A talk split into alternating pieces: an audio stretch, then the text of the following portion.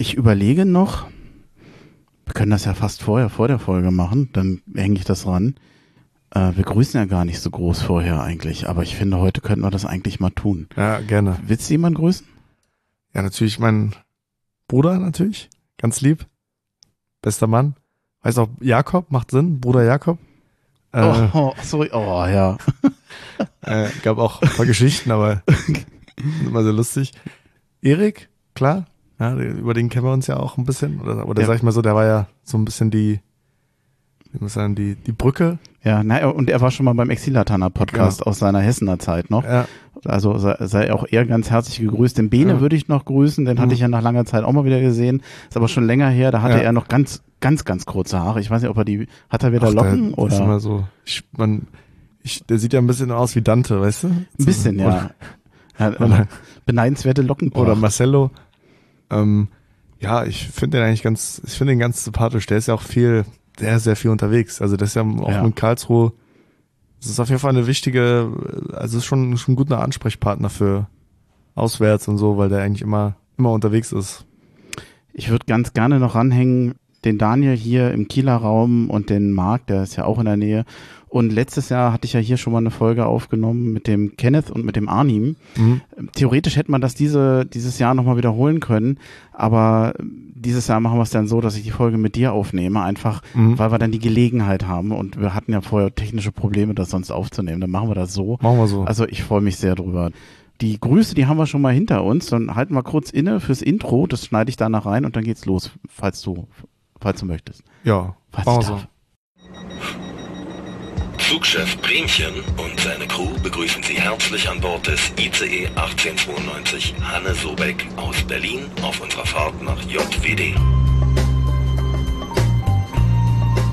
Liebe Hertha-Fans in nah und fern, macht es euch bequem und lasst euch überraschen, wohin die Reise heute geht. Und nun gute Unterhaltung mit dem Exil Hertha Podcast. Nächster Halt Berlin Olympiastadion. So, ja, hallo Hatterfins in Berlin, in Brandenburg und weiter weg. Hallo Exilhartaner, ich bin's Bremchen. Eine neue Folge des Exilhartaner Podcasts und der Philipp ja. ist da. Ich freue mich. Ich freue mich auch. Schön hier zu sein. Es ist sehr geil, dass du extra hier hingefahren bist. Also ja. immerhin von der dänischen Grenze bis hierhin, mhm. mehr oder weniger bis nach Kiel. Das haben jetzt noch nicht so viele gemacht. Also ich kann, du siehst, ich verbeuge mich vor dir. Also finde ich super, dass du das machst. Also, ist alles andere als selbstverständlich. Ja, könnte, ich sag mal so, es könnte weiter weg sein, ne? Also so Freiburg und so, das ist ja, wenn man das mal gemacht hat, dann ist das noch Heimspielatmosphäre, sag ich mal so na, äh, wie, wie weit du fährst und reist, daher kommen wir nachher nochmal dazu, aber ich freue mich erstmal, ja. dass es, dass es klappt, aber ich finde, das, das passt auch genau zu dir, weil. Äh, alles, was ich so von dir mitbekommen habe, wenn wir uns vorher mal unterhalten haben, als wir telefoniert haben, also wirklich äh, Herzblut-Fan, also mit äh, Haut und Haaren, mhm. das kommt bei dir immer rüber. Also ganz oft, wenn du bei Hertha erzählst, ich konnte dich gar nicht bremsen, ich dachte manchmal, oh Gott, das wird eine ganz lange Folge, mal gucken, ab und zu werde ich dich heute bremsen müssen, aber ja, ich nimm's schon. mir nicht übel. Ja, das passt. Wir kriegen das hin, denke ich. Ja, denke ich auch. Also ich, ich habe jetzt nicht wirklich Angst, aber äh, das passt schon. Mhm. Ich frage immer ganz gerne, wo bist du aufgewachsen und wo bist du geboren? Ich glaube, das könnte bei dir eine recht lange Geschichte werden. Ja. Ich weiß nicht, wie weit du ausholen willst, aber feuerfrei. Feuerfrei. Also ähm, ich bin geboren in Colling, das ist äh, eine Stunde nördlich von, von Flensburg. Ich sag mal so, die Familie mütterlicherseits, die ist da alle noch komplett wohnhaft. Ähm, genau, meine Mutter dementsprechend ist auch aus Dänemark ähm, und mein Vater aus, aus Deutschland. Dementsprechend bin ich äh, zweisprachig groß geworden. Kennengelernt haben die beiden sich in Frankfurt. Witzigerweise. Witzigerweise in meiner ja, Gegend, ja. ja. Ja, mein Vater hat damals da gearbeitet in der Bahn, hat so ein bisschen die Familientradition fortgeführt, sag ich mal so. Die Bahn ist ja damals auch privatisiert worden. Ja, meine Mutter hat zu der Zeit studiert und ähm, ist dann tatsächlich auch nach der ich sag mal so, Schwangerschaft meines Bruders äh, auch zu ihm gezogen. Mein Vater konnte aber nicht verbeamtet werden durch halt eben die Privatisierung. Dann ist es aus Frankfurt ist tatsächlich Bonn geworden, weil er dann Beamter werden konnte im Verkehrsministerium. Da haben wir ganze fünf Jahre da gelebt. In dem Sommer vom Umzug quasi 93 bin ich geboren. Ja, das heißt, ich werde 30 dieses Jahr auch. Und ähm, ja, von Bonn sind wir dann quasi nach Berlin gezogen, weil meine Mutter ein bisschen näher an die Familie wollte ja, so ist das entstanden. 98 sind wir nach. Ihr seid, glaube ich, Richtung Brieselang war das. Genau. Äh, das ist eine Ecke, die kenne ich gar nicht. Du hattest äh, mir damals mal geschrieben, das ist im Prinzip so ja eigentlich, un, naja, im weitesten Sinne Richtung Olympiastadion, aber auch olympisches Dorf. Genau, also es ist eigentlich äh, zwischen, ja, es ist eigentlich zwischen dem Olympischen Dorf und Olympiastadion. Hm. Ist das nicht damals eine Ruine gewesen oder das ist doch größtenteils verkommen, das olympisches Dorf? Warst du da in der Nähe? Konntest du da hin? Ja, oder ja. war das zu weit weg? Also Ja, ich sag mal so- so verlassene Orte, das, das macht einen doch immer neugierig, da geht man doch Ja, gerne hin, gerade Ja. als Kind. Na, damals konnte man ja noch Führungen machen, Mhm. ne, haben wir auch mal gemacht. Auch sehr spannend gewesen, sage ich mal so. Aber daraus ist ja dann, jetzt mittlerweile wird da ja gebaut, also das wird Mhm. jetzt saniert und komplett äh, Wohnungen kommen dahin, glaube Genau. ich. Hm. Wäre jetzt natürlich eine sch- romantische Geschichte, da sage ich mal, zurückzukehren so. Mhm. Ähm, zumal mit der Hertha-Verbindung. Aber pff, weiß ich nicht, also ist jetzt sehr, ist jetzt, wie, wie du selber weißt, natürlich der Raum sehr teuer geworden auch, äh, um Berlin herum. Dementsprechend muss man sich eine Rückkehr mal ganz gut überlegen, sage ich mal so. Aber grundsätzlich, ja klar, war dazwischen und dementsprechend war Hertha auch eigentlich immer greifbar für mich. Es hat aber tatsächlich ein bisschen gedauert, bis ich Hertha-Fan ge geworden bin. Also, weil mein Vater eben kein Fußballer ist, so in der Hinsicht, musste ich mir da quasi selber die Kontakte knüpfen. Und das lernt man dann vielleicht auch erst, also es war dann bei mir tatsächlich erst der im Gymnasium der Fall, mit der siebten Klasse. Kannst dich an dein erstes Spiel erinnern? Ja, ja, ich kann mich noch sehr gut dran erinnern. Ähm, das war gegen Alemannia Aachen 2006. Genau. Ganz krass. Also ich glaube, äh, Boateng, Zecke, Paul, alle noch da gespielt. Ähm, es war für mich auch sehr gut, weil ich sag mal so, Hertha war früher für mich immer greifbar. Also es lag immer auf der Hand, Fan zu werden, aber ich weiß nicht, mir gab, für mich gab es jetzt nicht so diesen einen Spieler, so, weißt du, auch Marcelino wäre sinnvoll gewesen, aber ich, mir hat die dänische Nationalmannschaft immer ein bisschen mehr zugesagt, so, Mhm. weißt du, und deswegen war ich eigentlich eher so, weiß ich nicht, eher so AC Mailand und Co., ne, und dann irgendwann mit der Zeit äh, ist dann Hertha greifbar geworden und dann war das natürlich irgendwie geil, äh, im Sommer vorher war ja eben diese WM gewesen auch und viele heutige Weltstars haben ja dann auch alle in, in diesem Olympiastadion gespielt ähm, und dementsprechend war das dann irgendwie eins und eins zusammenzählen. Bei Aachen damals, wer glaubt, äh, hätte ich auch nicht gedacht, aber Ibisevic hat damals noch bei Aachen gespielt. Oh, ich wusste nicht mal, dass der da war. Ja, der war da, bevor er zu Hoffenheim gegangen ist. Das war auf jeden Fall, ähm, fand ich das sehr lustig. Schlau drauf hatte da auch noch Haare. Aber war schon sehr lustig. Also das so so schnell vergeht die Zeit. Äh, ja, war auf jeden Fall irgendwie, also deswegen, also die ganzen Jungs von früher, die waren halt alle da, die Jaga, Ebert und Co. Deswegen klar, so deswegen und seit dem Tag war auch klar, dass man irgendwie Hertha-Fan wurde. Also äh, ganz klar. Hm. Wie lange warst du denn in Berlin? Also da konntest du ja sozusagen die Hertha-Zeit, auch wenn es langsam anfing, ein bisschen ausleben. Aber es war auch nicht so wahnsinnig lange, dass du in Berlin warst. Nee, ist genau. Ich war bis 2009 da. Ähm, das war tatsächlich von 2008, 2009 die fast Meistersaison war meine letztes, letzte Saison. Ja, und mein letztes Spiel quasi als in Berlin lebender war das erste Spiel der Saison 2009, 2010. Das ist ja quasi die, würde ich jetzt sagen, die schlechteste Saison, die man gespielt hat. Ähm, da hatte man ja sogar Das, sechs, die, sechs die Abstiegssaison war es dann. Genau. Sechs Punkte zur, Zur Hinrunde. zur Hinrunde. Also, und der einzige Sieg war ja damals gegen Hannover im Mhm. ersten Spieltag. Ähm, ich war da noch, in, als in Berlin, als in, oder in Brieselang leben. ohne dich ging's bergab. So könnte man sagen, aber was mich natürlich erschrocken hat, war, äh, das war tatsächlich noch, äh, das war das Spiel, Robert Enke war nur noch im Tor gewesen. Mhm. Ist schon ein bisschen erschreckend, als man darüber noch nachgedacht hat, irgendwie, dass er, das war ja noch sein letztes, also so sein, also es war auf jeden Fall die letzte Begegnung. Ja gut, das konnte man ja damals nicht ahnen, was dann nachher mit dem passieren würde, Nee. an, an Genau. welcher Krankheit er eben auch litt. Er hatte ja Depression. Mhm. Dann ging's weg aus Berlin. Ja, genau, nach Flensburg. Ähm, ich glaube, das ist einfach dem Umstand geschuldet. Mein Bruder hatte Abi gemacht und äh, wurde da an der Uni angenommen und meine Mutter wollte so, wenn wir ein bisschen älter geworden sind, sich mehr so ein bisschen ihre, ich sag mal so Jahre zurückholen. Sie hat ja Zahnmedizin studiert und hatte vielleicht einfach ein bisschen mehr Lust wieder auf äh, normal arbeiten gehen, was man halt eben Mhm. macht, wenn die Kinder älter werden. Ja, und dann hat sie das gemacht. Wir waren da ein bisschen auf uns eigen eingestellt, weil ähm, mein Bruder und ich, sag ich mal so, haben natürlich sehr viel gelitten. Ne? Das war natürlich eine schlechte Saison. Äh, Mhm. Fahrstuhl Fahrstuhlmannschaft Hertha, Ja. ja. und viele Wechsel, aber auch äh, krasse Begegnungen. So, ne? Also ich glaube, dann gab es irgendwann mal das Hamburg, also Hamburg war ja dann immer so ein fester Mhm. Termin für auswärts eigentlich. Wie, wie oft konntest du denn zu den Spielen dann noch fahren? Da- also ich, war, ich war ja damals schon so ein, so ein, so ein, so ein, so ein Sportbar-Typ, ne? Also ich meine, äh, so, man konnte sich die Biere im Supermarkt holen, aber wir waren jetzt irgendwie noch nicht so vernetzt, dass man irgendwie selber gefahren ist. Mhm. Wir waren halt eher so schon so ein bisschen mit, äh, lass uns mal Sky-Abo holen und so diese klassischen Geschichten. Aber irgendwann, ich weiß nicht, es war ein kompletter schöner Prozess drin. Also ich glaube, nach dem Bachelor meines Bruders und dem brutalen Abstieg gegen Düsseldorf und Co. ist ja dann tatsächlich mein Bruder nach Berlin zurückgezogen. Und dann hat, hat er schon so ein bisschen Türen geöffnet, ne? Also weil dementsprechend haben wir dann, ja, mein Bruder dann irgendwie mit alten Freunden seines Abis, äh, die haben sich dann mal dann angefangen, so mit Mitglied und Dauerkarte im Oberring und dann, wenn ich dann mal zu Besuch war, konnte ich, konnte ich mit und dann, ja, dann ist es eigentlich ganz homogen und gesund gewachsen, so Jahr, Jahr für Jahr. Also ich habe dann äh, in Flensburg Gott sei Dank auch jemanden kennenlernen dürfen, der auch Hertha-Fan ist. Was ein Zufall. Ja, das war eigentlich ganz krass. Also der hat ja auch gar keine Berliner Verbindung oder so. Ich glaube, der war einfach, dem hat einfach HSV nicht so zugesagt und äh, war ein großer Marcelino-Fan und dann haben wir uns eigentlich von Anhieb gut verstanden. Das war ja eigentlich auch ganz, ganz schön gewesen.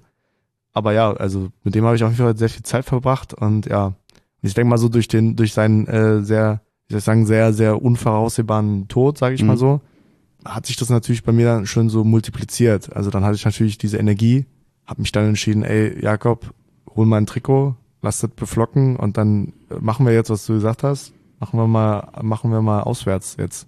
Mhm. So, und dann habe ich das, mich so, so ein bisschen selbst therapiert mit, glaube ich. Ja, Trauerverarbeitung würde ich das nennen, ja. Genau, und aber da war natürlich ein Andrang da und dann äh, witzigerweise in dieser Saison gab es auch ein Marcelino Abschiedsspiel und äh, ich habe dann das zum Anlass, Anlass genutzt, sage ich mal so, äh, irgendwas mit diesem Trikot zu machen und dann äh, habe ich ein bisschen im Verein rumgefragt, aber zu der Zeit war jetzt irgendwie intern nicht so viel Netzwerk und äh, bis heute ja bedanke ich mich bei den Capos äh, der der Harlequins quasi, die haben mir dann die Möglichkeit geboten äh, in ein Restaurant, äh, Ovest heißt das, sehr Mhm. schönes Restaurant, ähm, zu kommen und mich dann quasi äh, das Trikot dem mitzugeben. Äh, der, der Lieblingsspieler meines Kumpels, der noch ein bisschen greifbarer war, äh, Enes Benatira, der hat ja auch bei Hamburg auch mal Mhm. gespielt, ist dann tatsächlich auch zu dem Termin erschienen und äh, hat das Trikot entgegengenommen, in der Kabine rumgereicht und äh, mir dann quasi nach dem Spiel am Sonntag quasi wieder gegeben und so hatte ich die Möglichkeit, das der Familie quasi zukommen zu lassen und äh, dieses ganze Kapitel für mich auch abzuschließen. Und ja, und dann ging das so ein bisschen seinen Lauf, ne? Also dann haben wir dann selber versucht, äh, mir wurde geraten, einen eigenen Fanclub zu gründen, das hat man auch mal versucht, aber am Ende des Tages äh, würde ich sagen, ist man jetzt eigentlich in einer ganz guten Position. Also ich, wir sind gut vernetzt, äh, reisen sehr gerne. Durch meine Position, Lebenssituation äh, muss ich natürlich gucken mit den Anschlusszeiten, ob es immer passt. Das ist leider nicht immer so der Fall. Du wohnst ein bisschen, wo du arbeitest und du arbeitest ein bisschen, wo du wohnst. Ja, genau. So hatten wir vorhin drüber gesprochen. Mhm. Das heißt, du hast äh, in Kopenhagen gewohnt, im Moment Mhm. bist du jetzt wieder mehr in Flensburg unterwegs, je nachdem Ja. da, wo du auch arbeitest. Aber das ist ja alles ein ganz schönes Stück weit weg von Berlin. Also äh, wie oft fährst du denn überhaupt pro Saison zu den Spielen? Also ich habe so Pi mal Daumen. Ja, ich habe so letztes Jahr mal geguckt. Äh, das sind jetzt ziemlich genau 25 Spiele habe ich gemacht. Wow, das ist nicht wenig. Das ist ja ist ordentlich, könnten mehr sein, aber es gab halt ein paar Sachen, die ließen sich nicht vermeiden, sage ich mal. Wie So. kriegst denn du das hin? Also ich meine, ich Also- arbeite jetzt vielleicht nicht so, du, du hast ja auch gesagt, du arbeitest auch mehr, mehr, mehr körperlich. Ähm, ich bin nach am Ende einer Woche einfach manchmal auch durch. Ich brauche dann ein Wochenende für mich, wo ich einfach nichts tue, nicht fahre, nicht reise. Das haut dich nicht um? Mm, Man tastet sich ja so ein bisschen ran. Also ich denke, ähm, das eine ist der ökonomische Faktor, das andere ist aber auch der Energiefaktor, äh, Faktor, äh, wo du schon recht hast. Ich habe natürlich gemerkt, durch die Fahrerei ist schon anstrengend. Äh, Mhm. also, so- so- also jetzt selber mit Auto und ähm, da weiß man natürlich sowas wie Park and Ride und sowas zu schätzen, äh, weil man sich dann im Zug gegebenenfalls auch entspannen kann. Wie soll ich sagen, es ist, äh, es gibt Termine, die sich anbieten und es gibt Termine, die sind von Grund auf sehr anstrengend. Da ist man natürlich geneigt, äh, abzusagen, aber ich denke schon, dass ein wesentlicher Faktor mein Bruder auch ist, weil man da einfach eine Möglichkeit hat, äh, gemeinsam zu fahren, äh, weil das alleine fahren dann noch manchmal auch ein bisschen nicht ganz so, ja, ich will jetzt nicht asozial sagen, aber es ist ja ähm, quasi so, ähm, Mhm. obwohl man vielleicht nicht asozial wirkt in dem Moment, aber man ist halt, man hat ja diese ganze Atmosphäre, die man ja meistens Gemeinschaft, Gemeinschaft Ja, kreiert, klar. die hat man natürlich dann in dem Fall nur sehr kanalisiert, ne, weil Mhm. man zum Großteil alleine ist und äh, in diesem, in diesem Speckgürtel, Zeitspeckgürtel um den Spiel herum hat man vielleicht viele Leute, die man sieht. Aber ich weiß nicht, ich finde, ich, also allein die Resonanz, die man bekommt, das ist es auch meistens wert. Also Erik ist ja auch ein sehr reisefreudiger Typ. Ähm, da vernetzt man sich halt ein bisschen, guckt, was möglich ist und dann plant man was Wenn du, gemeinsam. fährst, du hast eben gesagt, äh, Auto, fährst mit dem Auto, aber auch Park und Ride, also so Auto und Bahn ist so, denn also gerade Das ist eigentlich ganz simpel. Also ich habe, ich guck äh, Heim und Auswärts so. Heim wird wird ja, also ist relativ einfach zu organisieren. Schließe ich mit meinem Bruder kurz, überlege, ob ich äh, fliege mit oder mit Zug fahre so ungefähr. Mhm. Bei Hamburg, also auswärts läuft vieles ja auf Hamburg hinaus äh, als Knotenpunkt. Bie- Kann sich anbieten, kann aber auch einfach fachlich nicht möglich sein jetzt. Vor allen Dingen jetzt zweite Liga, da wird es ja auch das eine oder andere 18 Uhr Freitagsspiel geben. Das werde ich, glaube ich, als Schwierig. Berufstätiger nicht machen können, einfach durch die Distanz. Also wird einfach äh, physisch nicht möglich sein. Das muss man einfach, glaube ich, akzeptieren, dass es da, ähm, aber ich denke, im Zweifel ist es vielleicht für die Fanszene verständlicher nicht. Auf, also dann, das, dann, dann kann man vielleicht auch nachvollziehen, warum die Anschlusszeiten ein bisschen problematisch sind aber manchmal. es geht trotz allem ja ins Geld, aber Ja. also egal was du machst, du musst es ja bezahlen. Also ob du nun ein Auto fährst, also Mhm. Auto kann man sich vielleicht noch teilen, wenn man zusammen fährt, aber macht schon was aus. Ja, der Capo, der kam ja zu mir, der meinte auch, äh, Philipp, ich, ich sehe dich sehr oft hier. Äh, was ist denn, willst du nicht mal Berlin ziehen? Äh, hab mich auf jeden Fall gefreut. Mhm. Äh, und witzigerweise äh, kann man darüber ja auch nachdenken, sage ich mal so, weil man natürlich dann zumindest, äh, ich müsste mich mal schon jetzt im Sommer mal ransetzen und überlegen, ob der Verdienst-Kostenaufwand, äh, also ob, ob das vielleicht nicht im Endeffekt mehr draus rausspringt, einfach wenn man in Berlin leben würde, zum Beispiel. Das könnte man, glaube ich, schon mal äh, rechnerisch sich mal gegenüberstellen. Wenn dann die Mieten nicht werden, das Ja. ist schon, Genau. also ich, ich beneide dich, falls du das beruflich kannst. Ich finde es aber auch sehr außergewöhnlich, weil ich kenne viele, die zwar auch, sagen wir mal, weggezogen sind oder umgezogen Mhm. sind, aber da war fast eigentlich immer im Vordergrund wirklich das Private, weil man Freundin hatte, weil man verheiratet war, weil man dem Beruf nachgezogen ist. Bei dir spielt Hertha ja einen viel, viel größeren Grund als bei anderen. Also es ist ja für dich wirklich auch ein Gedanke zu überlegen, deswegen zu sagen, ich kann, als Hertha-Fan will ich eigentlich lieber in Berlin leben, weil ich da vieles machen kann, was ich von außen nicht so machen kann. Also schon bemerkenswert, das so zu überlegen oder das als, als Gedanken zu haben. Ja, ich danke dir. Finde ich gut, dass du es auch so siehst. Ähm, ich glaube, bei, bei Hertha ist einfach nur die Sache, ich glaube, da weißt du, durch, ein bisschen durch die Scheidung meiner Eltern auch und ich glaube, durch dieses äh, sehr äh, gute Verhältnis zu meinem Bruder ist es, glaube ich, auch einfach eine, wie soll ich sagen, eine, eine Bindung, die, ja, vielleicht, wo vielleicht der eine oder andere äh, Psychotherapeut sagen würde, ist vielleicht ein Familienersatz, den Mhm. du da gefunden hast oder so. Ja, klar, aber im Endeffekt ist es auch schön, ein Netzwerk zu besitzen, wo auch, ich sag mal so, äh, echte Berliner zu finden sind. Also weil, weil vieles, wofür man sich interessiert in der Stadt, ist manchmal auch nicht mehr so. Also man, man spürt schon die Gentrifizierung und wenn man ganz schwarz und weiß ist, dann würde man auch sagen, ich bin auch kein äh, waschechter Berliner. Hm. Aber weißt du, wenn ich dann manchmal im, im Prenzlauer Berg unterwegs bin oder so, dann fühle ich mich auf jeden Fall eher wie einer. Ähm, aber irgendwo, ich bin wahrscheinlich irgendwo dazwischen, glaube ich. Also, ähm, Also was bei dir besonders ist, ist, du kannst nach wie vor, du sprichst immer noch fließend Dänisch, ne? ja, genau. Okay, das ist schon ein bisschen was anderes. ne? Da, da bist du auch ein bisschen anders, ein Tick. Kann man so sagen. Aber ja. du kannst dich immerhin mit unserem Keeper noch unterhalten, solange er noch da ist. ja, solange noch da ist, äh, Das ist, ist auch cool. mache ich mal was mit dem, wenn er, wenn er Zeit und Lust hat. Kein, kein Exil-Hatana Podcast-Folge ohne die Frage, ob du ein Lieblingsspiel hast. Jetzt bin ich gespannt. Boah. Oh, es gibt viele eigentlich, also ich, Mhm. ich, ich glaube, Man ähm, kann übrigens auch sagen, man hat keins. Das ist völlig in Ordnung. Also ich weiß nicht, ob jeder mein Lieblingsspiel wirklich hat oder ob ich die Leute durch die Frage mal zwinge, sich eine auszusuchen. also ich glaube, mein Lieblingsspiel, da wirst du sicher mit mir einig sein, das wird natürlich das äh, 6 zu 1 gegen Frankfurt sein, wo Mhm. man wieder aufgestiegen ist. Saisoneröffnung? Ja, Mhm. Genau. Auch mit dieser ganzen Situation irgendwie, ja, Ronny hat jetzt verlängert, ist der Erstliga tauglich, dann kommt er da rein, so gerade aus dem Urlaub und macht noch im Augen nochmal ein Ding. Fand ich schon sehr stark. Wobei das Niveau hatte dann leider, glaube ich, nicht geha Ja, gehalten leider. im Rest der Saison. Leider, aber es war in dem Moment sehr vielversprechend, weil man dachte, ja gut, der macht ja einfach so weiter, wie er aufgehört hat, so ungefähr. Ähm, also in der zweiten Liga jetzt. Aber ich glaube, boah, es ist schwierig. Also ich glaube, mein, ähm, ich finde immer, ich finde tatsächlich so, wenn sie auswärts kämpfen, dann, dann reicht mir das schon. Also wenn ich Mhm. irgendwie sehe, dass sie, äh, dass sie mal ausgleichen. Von mir aus auch ein Unentschieden gegen Bayern kann auch schön sein, äh, wenn sie, wenn sie, wenn sie ordentlich äh, Gas gegeben haben. Ein Spiel, also was ich, was ich sehr schön fand, das war mein Geburtstag, damals mein 18. Geburtstag, da hat Hertha 2 zu 1 in Dortmund gewonnen. Mhm. Das würde ich auf jeden Fall auch mit dazu zählen. So, das war Äh, mit Raphael noch und Ja. äh, Co. Das war, glaube ich, Klopp hat ja auch irgendwie gesagt, ja, 2-1 in Dortmund, das kann ja nicht so, war das noch wo Gersbeck? War das das Gersbeck-Spiel oder verwechselt nee, da gab's das? noch ein anderes, da war, Okay. ähm, Weil ich meine, so oft haben wir in Dortmund nicht gewonnen.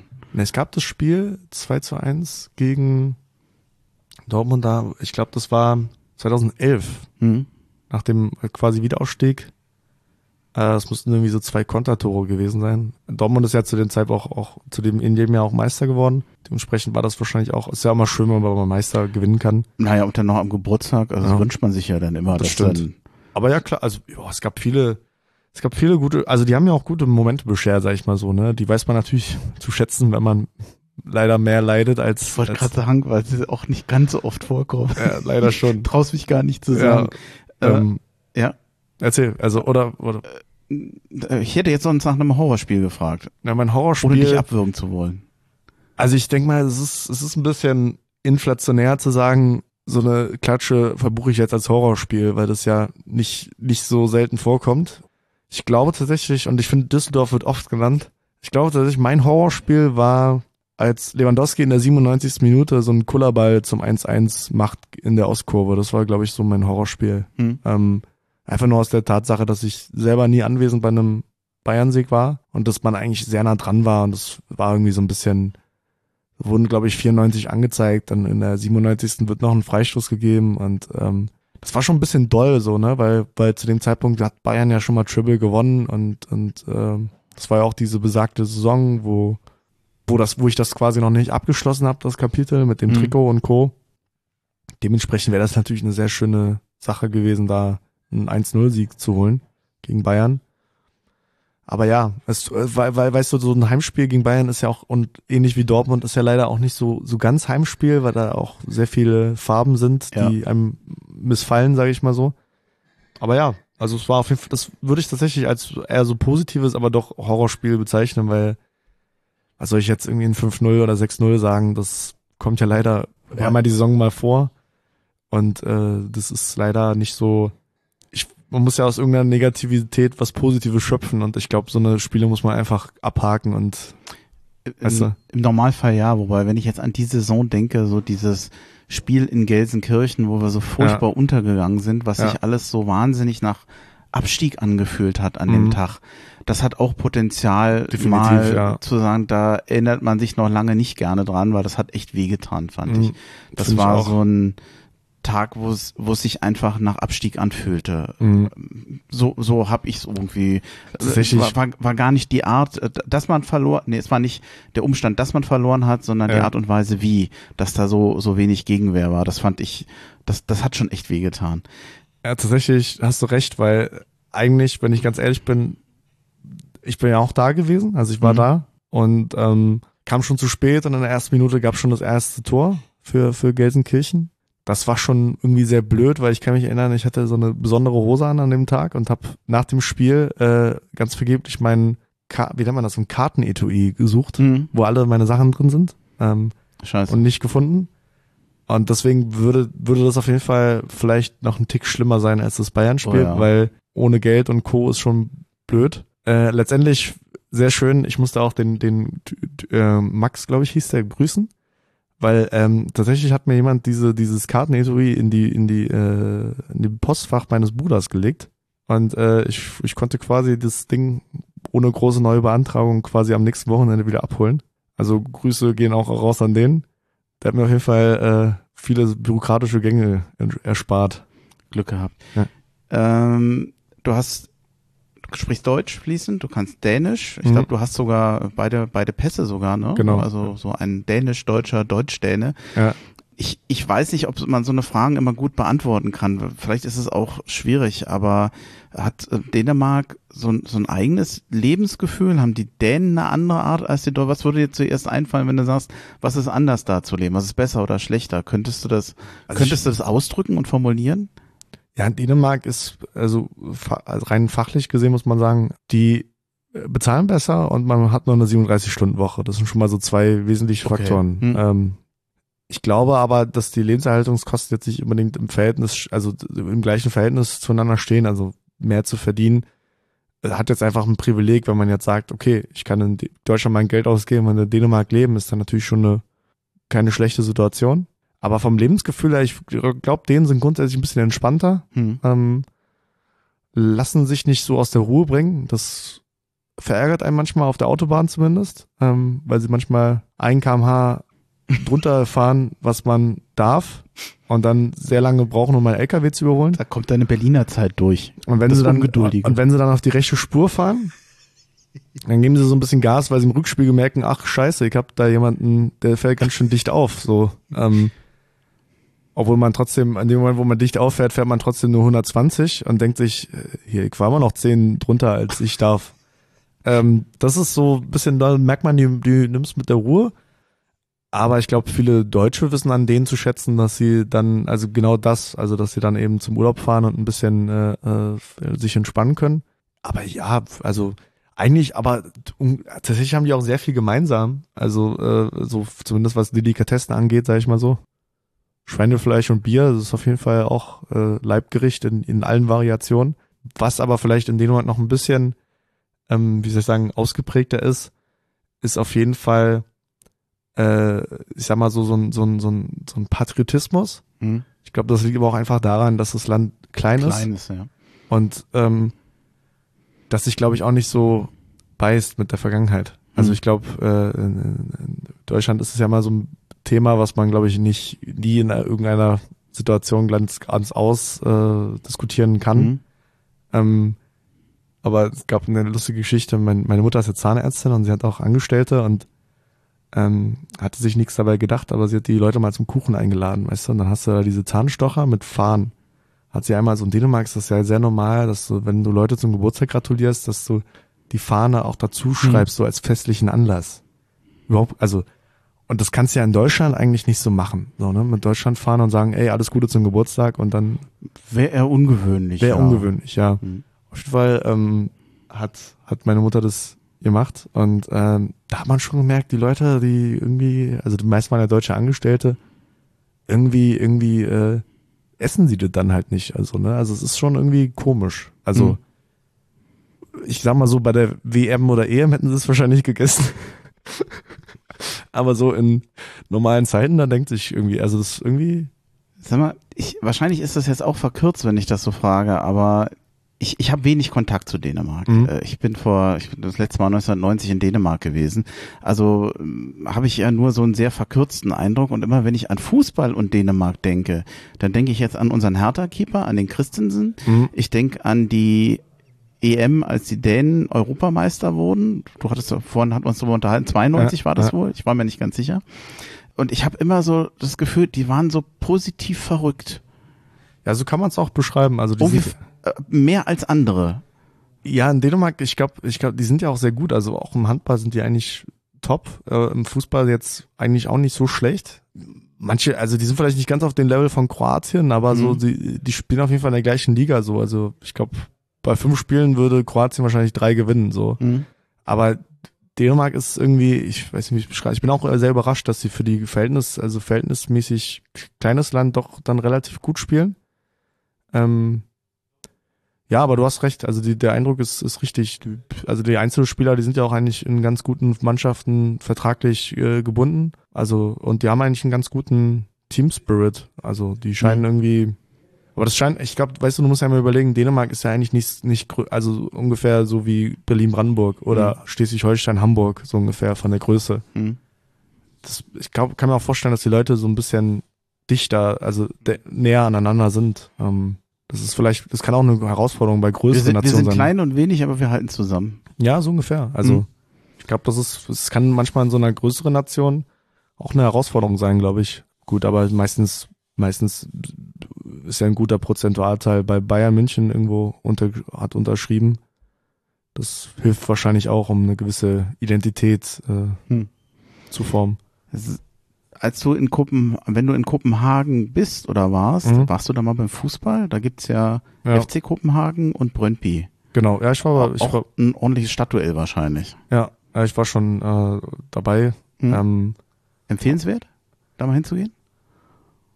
Ja, ich sag mal, einerseits als jetzt Fußballverrückter würde ich sagen, ja, ist dann sind wir wieder beim Thema Kommerz und Mhm. du nimmst irgendwelchen Leuten, die da richtig gern hinwollen, die Tickets weg, so, ne? Hm. Ähm, aber klar, also wenn man die Möglichkeit hat, würde ich das auf jeden Fall mal empfehlen. Sind denn Tickets so knapp? die sind schon sehr, sehr rar. Also die, die sind ist ja schon so das Spiel der Spiele da. Aber ich, ich, wei- ich finde jetzt im Verhältnis zu deutschen Spielen, also es ist jetzt nicht so groß. Parken ist ja mit Abstand das größte Stadion in Dänemark und das hat ja, ich weiß nicht, 42.000 ungefähr, Immerhin. immerhin. Aber gut, Kopenhagen ist auch klein für eine Hauptstadt, sage ich mal so. Mhm. Ja, also ich, das Spiel ist auf jeden Fall, also ich finde es eigentlich gut, weil irgendwo, irgendwo verkörpert das ja einen, einen Charakter, der irgendwo auch die Stadt ganz gut beschreibt. So, es ist ja, es ist ja so ein bisschen der Arbeiterverein aus dem Vorort gegen den äh, akademischen äh, Kopenhagener, der, weiß ich nicht, 6,50 Euro am Tag für Kaffee ausgibt, äh, Mhm. also für eine Tasse dann. Klar, aber es ist irgendwo, irgendwo hat es auf jeden Fall Charme. So, ich habe auch die Seite eines Securities mal kennengelernt, weil ich ja in Kopenhagen auch an der Tür gearbeitet habe, äh, weil ich mir sonst die Miete nicht leisten konnte. Und äh, da hat man natürlich auch die Möglichkeit gehabt, frei, also auch da in so einem Spiel mal zu arbeiten. Finde ich aber sehr schwierig, ne? Weil du, weil die Leute, weil dann doch sehr verrückt sind, ne? Also Mhm. gerade Bromby sind auf jeden Fall verrückte Leute, glaube ich. Kann man mal so sagen, ja. Okay. Ich weiß nicht, ob dich das interessiert. Ich habe es trotzdem einfach mal rausgeschrieben, weil irgendwie durch dich, ich habe für mich immer einen ganz starken Dänemark-Bezug. De- Deswegen hatte ich nochmal nachgeguckt nach, nach dänischen Spielern bei Hertha. Ich habe dann aber recht schnell festgestellt, die meisten davon, die wirst du nicht mehr mitbekommen Ah. haben und ich auch nur noch am Rande. Also Jürgen Christensen von 76 bis 78, Ole Rasmussen von 76 bis 80, Agerbeck von 78 bis 80, den habe ich noch mitbekommen als Mhm. kleiner Junge. Mhm. Von dem war ich ein Riesenfan. Äh, Strohblond, Flügelspieler. Ich habe mal gesagt links, aber wahrscheinlich spielte der rechts. Ich weiß es gar nicht mehr. Mhm. Also von dem war ich ein großer Fan. Sören Skoff von 83 bis 85. Und jetzt, das könnte dann der Erste sein, der dir auch nochmal was sagt.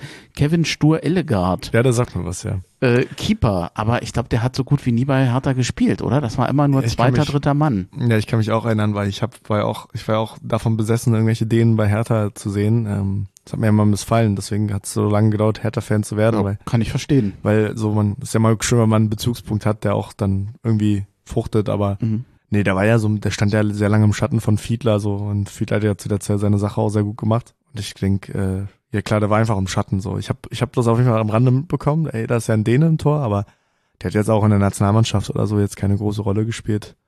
Ähnlich wie, wie äh, Kagara. Der war ja dann irgendwie halb Philippine, das war auch sehr lustig, äh, ich, weil ich den Namen bis heute so nenne. Also wenn ich dann irgendwie sage, ey, so, also ich glaube, Olli Christensen ist, glaube ich, der Erste, der, der zumindest äh, als dritter oder zweiter Torwart in Betracht kommt. Ja, das ist aber, Naja, er war ja jetzt erster Mhm. Keeper, also er war ja eigentlich Stammtorhüter, muss man ja sagen. muss man sagen, ja. Noch, Ende. noch ist er's. Genau, der ist ja noch vertraglich ähm, bei Hertha, ne? Mm, Ich würde ihn ungern verlieren, aber ich kann mir nicht vorstellen, dass man Gersbeck holt und dann Christensen da lässt. Also für mich spricht alles dafür, dass, dass er gehen wird, wenn man Ja. Geld machen will. Das also ich, ich kann es nicht beweisen, aber für mich spricht alles dafür. Aber der ist ja noch jung, ne? Also ich denke, der, der kann ja noch, also der kann ja auch mal, also vielleicht kommt er noch mal zurück, wenn er ein Mhm. bisschen älter geworden ist und die und die und wir ein bisschen flüssiger geworden sind, vielleicht kommt er irgendwann mal zurück. Als, als Typ mochte ich den total, auch wenn er sicherlich keine souveräne Saison gespielt hat. Zwischendurch hat er immer mal wieder aufblitzen lassen, was er kann. Zum Mhm. Schluss ging es wieder ein bisschen besser. Aber ja, ich, ich finde es schade. Es ist Finde ich auch schade. äh, einer, einer von denen, mit dem man sich recht schnell identifizieren konnte, der wieder geht. Ist Schade. Ja. Ich kann mich auch erinnern beim Unionsspiel, da gab es ja diese Situation mit den äh, mit den Trikots und so, Mhm. weißt du? Und ich, äh, wo ich sage, das kann man, also da wurde ja viel kritisiert. Ich bin der Meinung, das kann man auch als äh, Fanszene auch mal machen. So, die Mhm, Leuten, tatsächlich. den, den Leuten auch mal zu sagen, ey, so, ihr kriegt ein Riesengeld, so, so, was ist da los? So, also irgendwas stimmt doch jetzt nicht mit der Einstellung oder so. Und das- ich finde, war ich ein bisschen überrascht, weil zu dem Zeitpunkt Olli Christensen ja gar kein Spiel gemacht hat. Also da hat ja zu dem Zeitpunkt hat er sich ja hinter, wie ist er, ähm, da gab's so den, äh, wer ist denn der Torwart, der jetzt bei Dortmund ist? Der, äh, Lotka. Ähm, Lotka, ja. Genau, er hat sich ja hinter Lotka ganz äh, positioniert und hatte ja seine ersten Spiele, waren ja die Relegationsspiele von Christensen jetzt. Und der hat ja zu dem Zeitpunkt, da hat er sich ja der Kurve gestellt, obwohl er zu dem Zeitpunkt gar nicht äh, gespielt hat. Fand ich schon beeindruckend, sag ich mal so. Ja, ich muss, muss zugeben, ich hatte mit der Aktion echt meine Probleme, Ja. weil ich finde, es hat auch immer ein bisschen was, was Würdeloses, Leute zu sagen, du, du ziehst das aus. Da waren, stand ja auch, ich glaube, Mittelstädt und Dardai Ja. und mehr hat, da kann ich mir im Moment nicht vorstellen. Also ich fand's, ich fand's ein bisschen drüber, aber ja, ich glaube, die Situation, das hat man ja auch im Mhm. Kurvenecho noch gelesen, hm, äh, dass letztendlich war es ja auch eher den Leuten gewidmet, ähm, Boyata, äh, Belfodil und Co., die eigentlich schon als gestandene Spieler gebucht wurden und hm. teilweise auch das Kapitänsamt äh, hatten.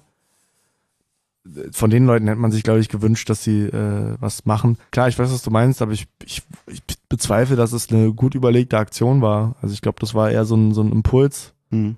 ähm, wo ich jetzt den Eindruck hatte im Kurvenecho, dass er auch ein bisschen relativiert wurde. Also, Mhm. dass man das, die haben ja dann auch gesagt, ja, es ist dann irgendwie die, hat ja scheinbar die falschen Spieler getroffen und deswegen kann man die Aktion jetzt nicht unbedingt als gelungen äh, abhaken. Hm. Aber dass der, der Impuls da ist, finde ich eigentlich gut, weil, weil, weil letztendlich sind das auch nur Fußballspieler. Also man muss sich manchmal auch die Frage stellen, was können, also abgesehen von Fußball, was können die wahrscheinlich gar nicht so viel besser Sachen als du oder ich oder sonst was, sind ja auch nur Menschen eigentlich. Und so, so diese Cloud so ein bisschen zu durchbrechen, finde ich eigentlich nicht verkehrt.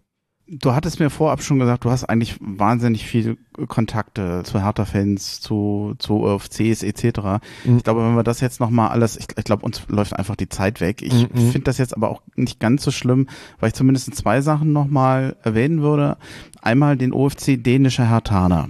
Den gibt es, Mhm. den würde ich als Anlaufpunkt einfach gerne nochmal nennen wollen, auch ans Herz legen wollen. Ich weiß, virtuellen Kontakt habt ihr schon gehabt, aber Mhm. mal zum Treffen hat es noch nicht gereicht.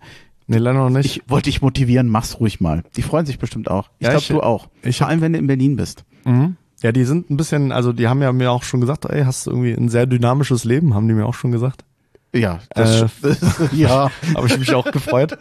Aber ja, also die haben ja, die sind ja, also ich weiß auch nicht, ich hab, es wurde ja mal so ein bisschen verbucht, als wenn diese Berlin-Bar, die in, in Kopenhagen existiert, wo man deutsches Bier trinken kann. Das ist auf jeden Fall mal sehr schön, weil irgendwie die denen, die mögen keinen Schaum, ich weiß auch nicht warum. Auf jeden Fall gab's diese Berlin-Bar und ich habe eigentlich immer so ein bisschen die Hoffnung gehabt, da Leute anzutreffen. Das war aber bisher leider nicht der Fall und ähm, dementsprechend muss man sich wahrscheinlich einfach digital mal vorher absprechen. Aber ja klar, das wäre auf jeden Fall eine schöne Geschichte, wenn man das, wenn sich das einrichten lässt. Also auch Grüße an die Jungs, äh, leite ich den gerne mal weiter. Das, das wäre der nächste Satz gewesen. Ich hoffe, dass wir oder dass ich eine der nächsten Folgen da die nochmal vorstellen Ja. darf. Der Wille ist da. Jetzt kamen noch mal ein bisschen die Ferien davor. Ein bisschen kon erste Kontakte hatte ich schon geschlossen. Also Aber wenn Ganz- du Bock hast, könnte man ja theoretisch was. Gemeinsames machen. Also theoretisch, wenn wenn es dann eine Übersetzung oder so scheitert, äh, kann man ja dann auch irgendwie ich helfen. glaube, wenn's- der spricht sogar sehr gut Deutsch, Ach so. Ja, wenn ich das richtig mitbekommen habe. Denn das, das ist dann tatsächlich schon die Voraussetzung. das wäre schon nicht schlecht. ja. Aber äh, wie gesagt, also der Gedanke ist da und wenn ich, ich sag mal ganz bewusst auch für die werben kann, Ja. dann tue ich das gerne. Die reden, die reden, denen reden auch sehr lustig Deutsch, finde ich. So, es ist, äh, ist ja eine sehr weiche Sprache. Hm? Wahrscheinlich so schon ein bisschen härtere Sprache. Oder härter. Und passt auch zum Herr- Podcast. oh, Aber die sagen, du haust aber heute ein paar Dinge ja, raus. Ich, ja, kommt noch was, klar. Aber auf jeden Fall die, ja, ich mache einen Fanclub in Kopenhagen und äh, es ist dänische Berliner, so, so reden die. Das also Ich finde das eigentlich niedlich, aber ich kann mich jetzt nicht lustig drüber machen. Nee, nee. Hat, denkt noch einer äh, oder so, Ich aber find's sehr lustig. du als ähm, mehr oder weniger selber Däne, du darfst das. Ja, ich, definitiv. Also, ist ja auch eine Liebeserklärung eigentlich. ja, klar, also, ist auf jeden Fall besser als umgekehrt. Also, als wenn du, ich habe ja so ein bisschen deutschen Akzent, wenn ich Dänisch rede. Hast du das Gefühl, du machst die Sprache so ein bisschen kaputt, ne? So, ja. Lass uns mal weitergehen. Ja. Wir haben noch so viele Punkte, ich weiß gar nicht, wann wir irgendwann fertig sind, aber äh, egal. Ja. Ich hatte dir ja notiert vorab, dass du mal überlegen könntest, ob dir ein Verbesserungen einfielen, so als Exil-Hatana, was du dir noch wünschen würdest. Ein Thema, was ich vielleicht auch manchmal viel öfter bei den Folgen nochmal ansprechen sollte. Ist dir was eingefallen? Eigentlich nur die Vernetzung innerhalb. Also, dass Mhm. man die Möglichkeit hat, mit den Leuten äh, auch in Kontakt zu treten. Oder vielleicht in eine gemeinsame Gruppe, wo sich das dann, wo man dann selber die, sich die Daten, notwendigen Daten quasi holen kann, wenn man möchte. Natürlich mit Einverständnis. Wenn man andere Fans sucht, die Ja, genau. auch im, im Exil sind sozusagen. Zum Beispiel, ja, das wäre, das wäre eigentlich so das, das, das, der Hauptpunkt, glaube ich. Aber machst ja schon sehr viel Arbeit, ist ja auch alles freiwillig, darf man auch nicht vergessen. Aber ähm, dass halt die Möglichkeit, also dass man irgendwie, keine Ahnung, dass der, dass der Steven beispielsweise, ja, die wie so eine Verifizierung oder so. Und dann, mhm. dass er quasi bestätigt, dass es wirklich einer ist, zum Beispiel oder so. Und dann kann man das quasi irgendwie von da aus irgendwo gemeinsam was äh, planen. Oder in dem Fall jetzt, äh, ein Bekannter von mir hat ja eine, eine, eine Kneipe da in Köln, dass man sich irgendwie gemeinsam treffen kann nach Spielen oder so, sowas in der Richtung. Ähm, hm. Wäre auch nicht verkehrt. Ja, Hertha-Kneipen sind leider in letzter Zeit, es sind nicht mehr geworden nach nee, Corona. Nee, genau. Du hattest ja schon gesagt, äh, beim deinem Kumpel, der ist, ist da sehr härter offen auf jeden Fall. Ich mhm. hänge da einen Link nochmal dran. Genau. Das äh, mache ich auf jeden Fall und äh, Hertha, Hertaner willkommen. Genau. Kann man, kann, kann ich gerne machen. Kann man gerne so verbuchen, ja. Paul Dardai bleibt Trainer hatten wir letzte, hatte genau. ich in der letzten Folge schon angesprochen, mhm. ähm, aber äh, mich interessiert auch deine Meinung. Ob du es gut findest oder nicht. Ich finde es eigentlich sehr, sehr interessant, weil es irgendwie dieses ganze Projekt ähm, Windhorst und Co. eigentlich sehr gut abrundet. So ein bisschen wie ein Kreis, der sich schließt, weil das ja auch der letzte Trainer war vor dem Einstieg. Ab abrundet als Gegenpunkt. Mit, genau. Mit Dardai so, wieder da. Ne? Das ist so ein mhm. bisschen wie so ein Kapitel, was jetzt endgültig vorbei ist. Das finde ich eigentlich sehr gut. Ähm, die Frage, also es hat natürlich ein bisschen so einen negativen Beigeschmack. Also nicht, dass er Trainer ist, sondern die, der Gedanke an sich, weil ich mir natürlich frage, hätte man sich dieses ganze Kapitel und dieses ganze Kopfschmerz und diesen ganzen Charme, der irgendwie äh, ersparen können, wenn Dada einfach die Spieler bekommen hätte, die er sich gewünscht hatte. Also man muss ja sagen, man hat sich irgendwie, ich glaube in den beiden Saisons 16, 17 und 15, 16 hat man sich ja irgendwie mit 50 Punkten ähnlich wie Frankfurt jetzt, glaube ich, so ans internationale Geschäft ein bisschen dran gerochen, sage ich mal so. Einmal gegen Bromby ausgeschieden, einmal ausgerechnet. Ja. Und einmal ja, einmal hat man sich ja dann qualifizieren können. Und äh, da hatte man ja so zwei absolut identische Saisons wieder hintereinander, ne? Mit, ich glaube, 43 Punkten habe ich mir mal angeschaut, äh, die dann irgendwie für neun und zehn gereicht hatten am Ende hieß es ja von Dardai Seite aus, dass er nicht die Spieler bekommen hat, die er bekommen hätte. Er musste ja mit Esswein und Co. arbeiten. Die Frage ist natürlich sehr unglücklich, weil ich mir natürlich die Frage stelle, was wäre gewesen, wenn Dardai mit dem, mit der, seiner Spielphilosophie seine Schlüsselspieler hätte haben können? Also, so nach dem Motto, du kriegst jetzt Geld, dafür wollen wir aber wieder 50 Punkte haben, so.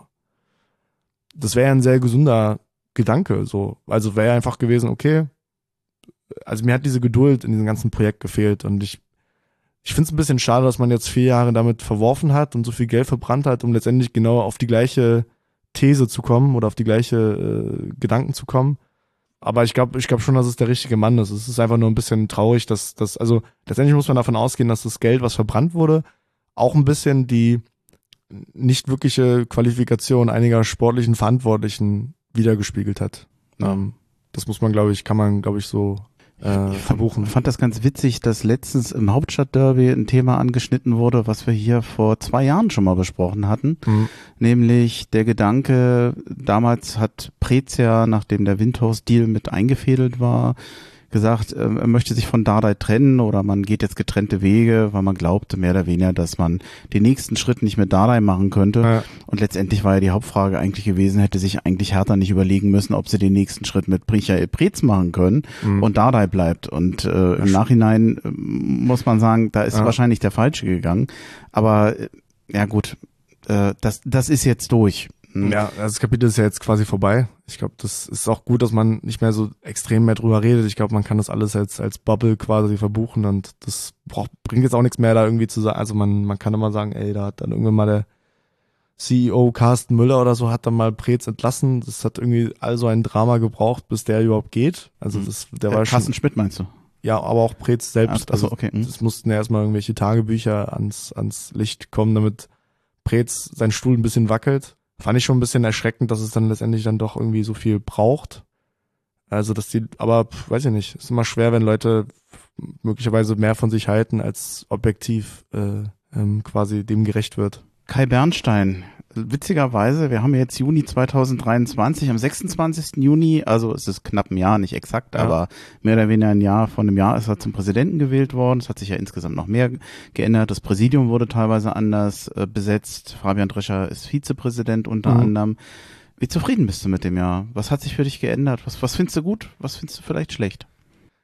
Also das ist ja das erste Mal, dass zwischen Präsidium und Fankultur kein so keine Diskrepanz ist. Also Mhm. dass es ein bisschen nahbar und greifbar ist. Das finde ich eigentlich sehr schön.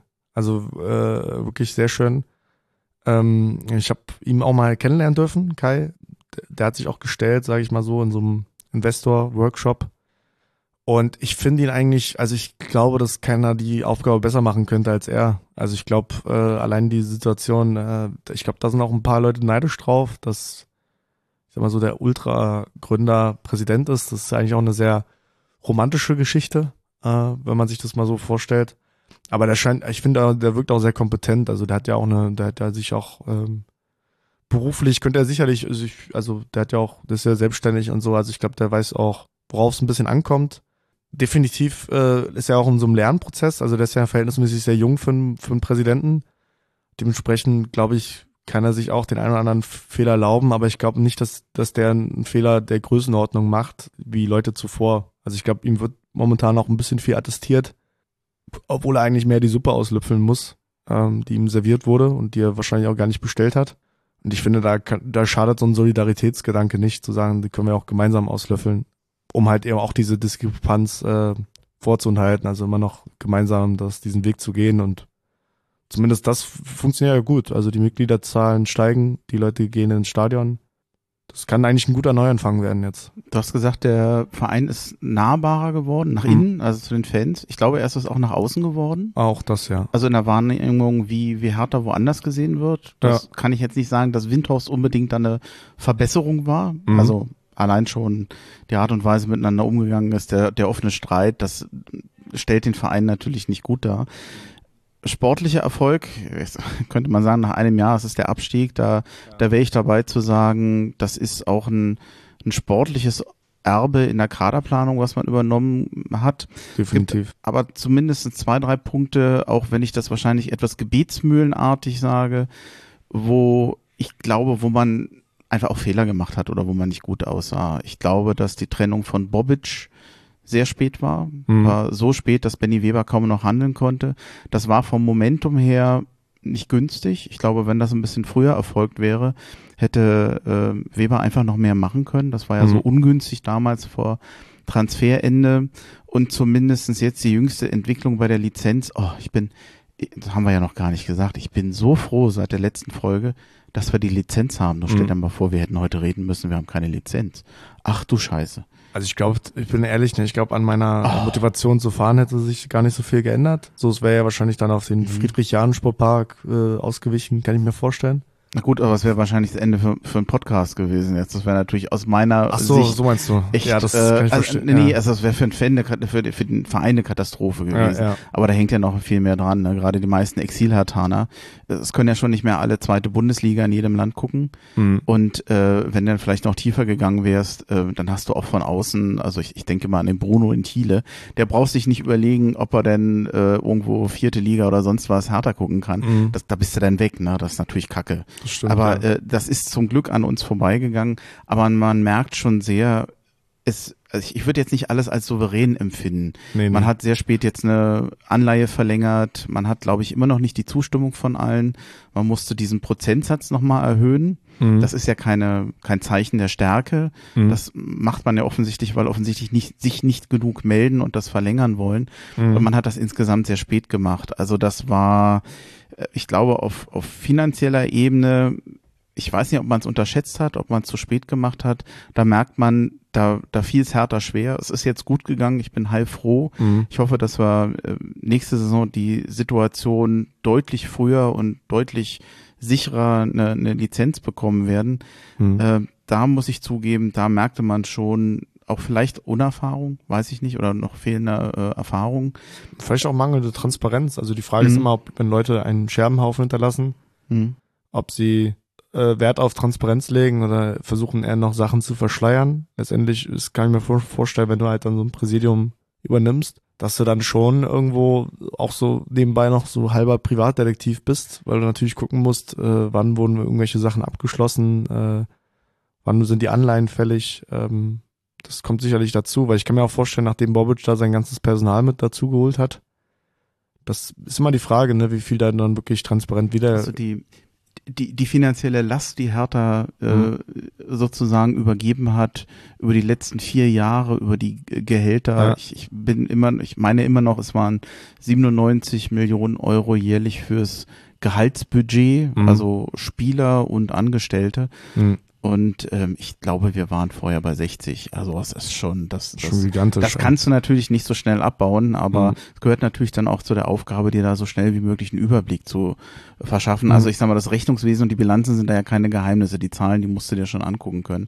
Mhm. Aber es, ist, es dauert sicherlich, sich da reinzuarbeiten. Trotz allem für dich eine positive Bilanz nach einem Jahr.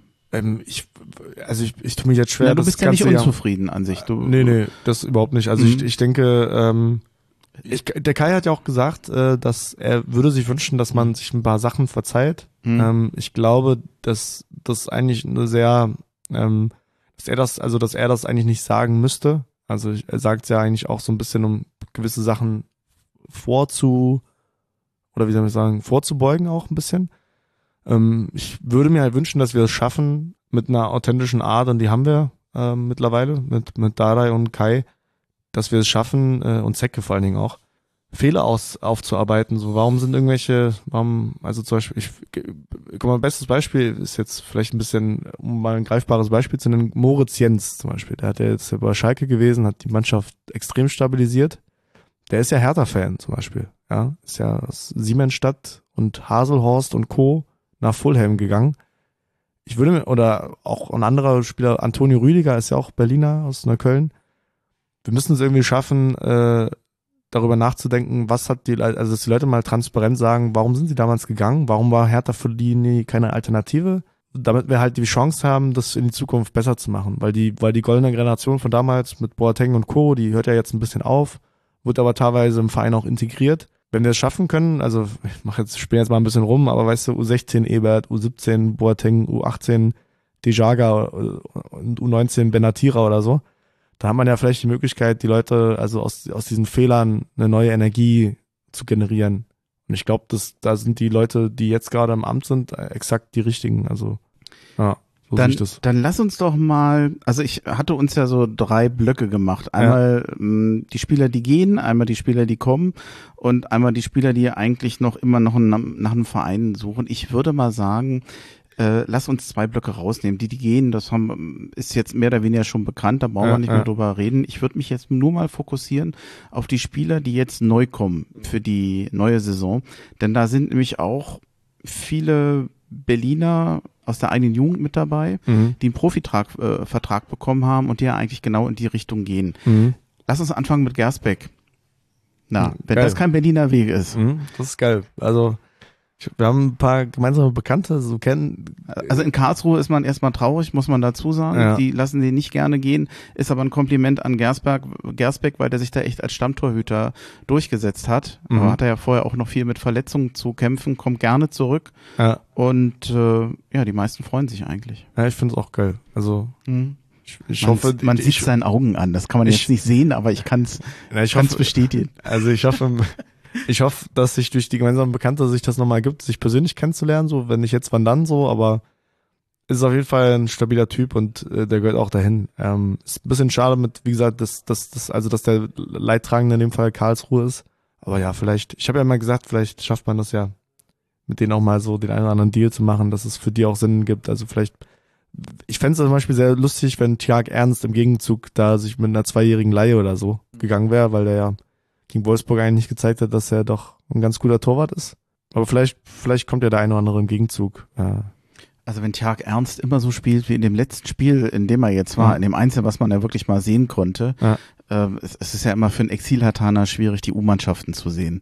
Du, wenn man dann nach Berlin fährt, man guckt ja meistens, dass man bei den Profis geht, äh, zu den Profis geht, aber die gesamten U-Mannschaften, die kannst du ja da meistens kaum noch abdecken. Also ich kann es nicht. Ich Mhm. guck dann halt zwischendurch auch, dass ich mal meine Eltern besuche, wenn ich schon mal am Wochenende in Berlin bin. Mhm. Stimmt. Ähm, Ja. ja. also ich glaube, Gersbeck haben wir gar, kein, gar keine unterschiedliche Meinung. Ja. Äh, Ich bin gespannt. Mh, also ich glaube immer noch, dass Christensen geht, hatten wir eben schon erwähnt. Sollte er aber gehen und Schwolo sucht ja auch noch einen Abnehmer, dann vermute ich aber auch, dass man Tjag Ernst sehr gut als zweiten Trainer, äh, als zweiten Torwart behalten könnte. Mhm. Also ich weiß gar nicht, ob man ihn verleihen würde.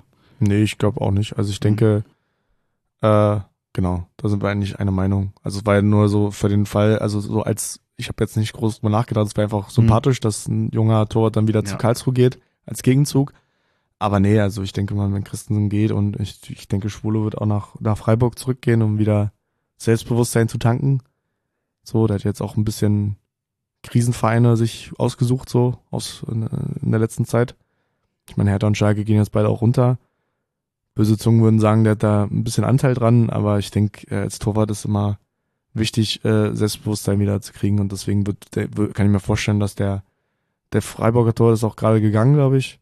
Dementsprechend kann ich mir vorstellen, dass der da irgendwie als Nummer zwei oder so äh, gebucht kann, kann sein, dass sie sich aus Stuttgart einen Keeper holen. Ich bin mir nicht ganz sicher, Mhm. aber so oder so, ich, ich sehe einfach für ihn keine Perspektive in Berlin mehr. Aus Ja. vielerlei Gründen. Also er hat sich sportlich nicht durchgesetzt und man braucht einfach nur auf die Gehaltsliste gucken und weiß, das ist kein Ja. Spieler, den du in der zweiten Liga mithaben willst, geschweige denn als zweiten Torhüter. Also Mhm. ich denke, man wird händeringend jemand suchen, der ihn nimmt und wird das Mhm. dann auch machen. Fabian Reese, da war schon Ja. klar, dass der kommt. Lustigerweise, der spielt quasi hier um die Ecke Ja, genau. bei Holstein Kiel oder Ja. hat gespielt. Mhm. Ist ja auch gebürtiger Kieler, muss man vielleicht noch dazu sagen. Also der verlässt wirklich seine Heimat, um nach äh, Berlin zu kommen. Der hat einen Vertrag bis 2022, ist 25 Jahre alt. Ja, ich habe es mir alles rausnotiert, weil ich jetzt nicht im Kopf gehabt. Ich gebe es zu. Mhm. Offensiver Auf Außenbahnspieler für die linke Seite und der hat letzte Saison elf Tore und zehn Assists gemacht. Mhm. Und das ist richtig gut, denn so gut war er vorher nämlich auch nicht. Mhm. Äh, weder in Kiel noch bei den Stationen, wo er vorher war. Mhm. Der hat tatsächlich auch mal in Gelsenkirchen gespielt, muss man Mhm. leider sagen. Aber nobody's perfect. Aber vielversprechend. Das Einzige, was ist, er wird sich gedacht haben, er kommt zu einem Bundesligisten, der spielt da zweite Liga. Aber ich, ich bin einverstanden mit der Verpflichtung. Also Definitiv. ich finde es vielversprechend. Also ich glaube, ich glaube, der wird auch ähm, vielleicht für den auch gar nicht verkehrt, jetzt auf dem Niveau zu bleiben, um sich in der neuen äh, Umgebung quasi zu integrieren. Aber machen wir uns nichts vor, bei Hertha ist ja das Denken ja schon so, dass man neu anfangen möchte, aber schon perspektivisch natürlich wieder nach oben möchte. Als Gründungsverein der Bundesliga dementsprechend. Ähm, ich weiß natürlich nicht, wie, wie seine Geschichte zu Schalke ist, also, äh, also zu, zu Gelsenkirchen im Sinne von, äh, hat er da irgendwie Emotionen, wenn er bei denen spielt oder Mhm. ist doch eher Kiel sein Verein? Das weiß man nie so genau. Aber ich glaube, er selbst, Kiel. ja, aber ich denke, für ihn selbst ist es auf jeden Fall eine, eine gute Sache, zu einem, zu Hertha zu kommen auch. Und äh, der wird ja auf jeden Fall unang, also mit seinen Zahlen jetzt wird er wahrscheinlich eine, eine gewisse Säule sein in der Mannschaft, denke ich mal. Wäre die Hoffnung, ja. Und äh, ich denke, mit Niederlechner und so könnte das ganz gut funktionieren. Ein Däne. Ich weiß, ich weiß, worauf. Ja. Ka- Kanntest du den? Nee, den kann ich nicht. Aber Aber du ich, kennst jetzt nicht jeden dänischen Spieler, ist mir klar. Nee, nee, aber hätte er zufällig es- sein können. Gustav Christensen. Ja. Christensen. genau. Ja, ich war ja sehr lustig, weil der, war, ja- der hat ja auch schon früher unterschrieben. Ich glaube, das ist uns noch irgendwie aus der Bobic-Zeit oder so. Sagt man ja. Ja, aber der, ich weiß nicht, also könnte ja funktionieren als Aufbauspieler hinter Rese. Die spielen ja, glaube ich, die gleiche äh, Position. Ja. Könnte auf jeden Fall interessant werden, ob der da, also, aber ich denke mal, es wird halt, der wird halt auch erstmal in der zweiten vielleicht, da muss man auch ein bisschen Zeit geben, glaube ich, dem. Aber ja, klar, die Zahlen stimmen. Also warum, warum nicht versuchen? Ne? Also seine Zahlen, da wo er gespielt ist, jetzt kommt's, du kannst den Verein aussprechen, ich nicht. FC mit Julen. Midtjylland. Ja. Ah, okay, wäre ich nie drauf gekommen. Ach so. Ge ha, hey, danke. Ja, ich, ich, ich dachte mir, ich, du, ich erspare dir das, weißt du, das ist diese, weil es gibt viele, das ist immer der, weißt du, wenn viele nach, um zum Urlaub fahren nach Dänemark, dann sagen die mal, wo die gewesen sind und ich denke mir immer so, kenne ich jetzt nicht, weißt du, und dann lese ich es und dann, ach so, Ach so, weißt du, weil, ja. weil, aber das ist, äh, glaube ich, einfach, die Sprache ist sehr weich und sehr, Ich, ich schreib's mal mit in die Folge dazu und dann kann jeder mal überlegen, wie er es ausgesprochen hätte, aber Gerne. bestimmt nicht so galant wie du, also mit Sicherheit nicht. ist jetzt ein bisschen gecheatet. Ja, Vertrag bis 2027, der hatte vor allem in der U19 gespielt, Mhm. hat aber auch schon Einsatz bei den Profis. Ausbildungsentschädigung wird, werden 250.000 Euro genannt, also sicherlich etwas, was sich Hertha noch leisten kann. Mhm. Und ich vermute mal genau, wie du es eben schon erwähnt hast, der wird wahrscheinlich nicht zwangsläufig erstmal zu den Profis kommen.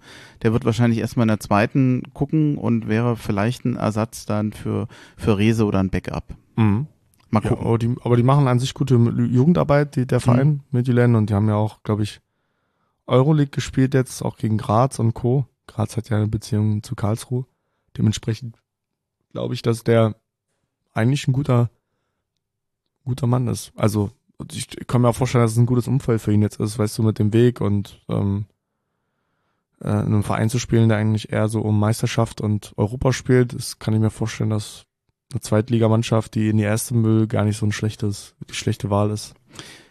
Ich habe dann ganz viel aufgeschrieben zu Spielern, äh, bei denen ich mal davon ausgehe, dass wir die beide eigentlich nicht wirklich kennen. Aber Mhm. äh, ich glaube mal, die die Hauptbotschaft ist eigentlich so im weitesten Sinne der Berliner Weg, weil Hertha hat richtig viele Profiverträge mit Jugendspielern unterschrieben und zwar auffällig viel, Mhm. finde ich. Also das war ja teilweise Woche um Woche, Tag um Tag, dass das bekannt gegeben wurde.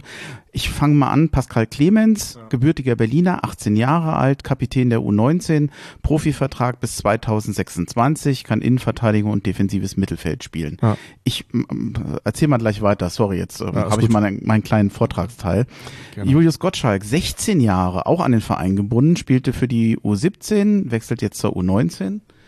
Vertrag gilt bis zum 30.06.2025, Hauptposition offensives Mittelfeld. Ibrahim Masa, glaube ich, Mhm. nicht Matza, Masa, ist Mhm. Deutsch-Algerier, aber gebürtiger Berliner, hat einen Profivertrag erhalten, Hauptposition ist Mittelstürmer, spielte letzte Saison überwiegend für die U19, Vertrag bis 2024.